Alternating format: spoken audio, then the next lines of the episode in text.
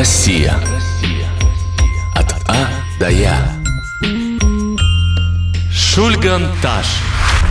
Шульганташ – одна из самых больших многоэтажных пещер на Урале. Она расположена в республике Башкортостан. Слово «таш» по-башкирски означает «камень», а «шульган» – «исчезнул». Так иносказательно можно описать речку, вытекающую из пещеры и впадающую в реку Белую, исчезнувшая под камень. Еще одно значение слова «шульган» – имя богатыря башкирского эпоса Урал-Батыр, старшего брата главного героя и повелителя подземного мира. По-другому пещеру называют Каповой. По одной версии это название произошло от звука постоянно капающей в пещере воды. Второй вариант происхождения от слова «капище», то есть «святилище». Пещера издавна была священным местом для местных народов. Пещера Шульганташ имеет три этажа и тянется чуть больше трех километров. Она состоит из коридоров, галерей, огромных залов. Помимо сухопутных ходов не есть и подводные сифоны и подземные озера. Сифоны – это полости без воздуха, заполненные водой. В этой пещере люди нашли древние наскальные рисунки животных. Они созданы примерно 14 тысяч лет назад. В ходе археологических раскопок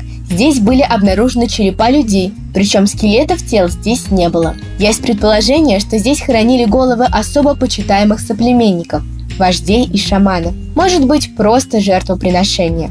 Здесь проводились важные для людей того времени ритуалы. Помимо черепов в пещере нашли каменные орудия труда, охру, угли, залум. Этим находкам 15-17 тысяч лет. Туристы могут приехать в пещеру Шульганташ на экскурсию. Однако посмотреть оригинал наскальных рисунков не разрешают. Они находятся в заповедной части природного памятника.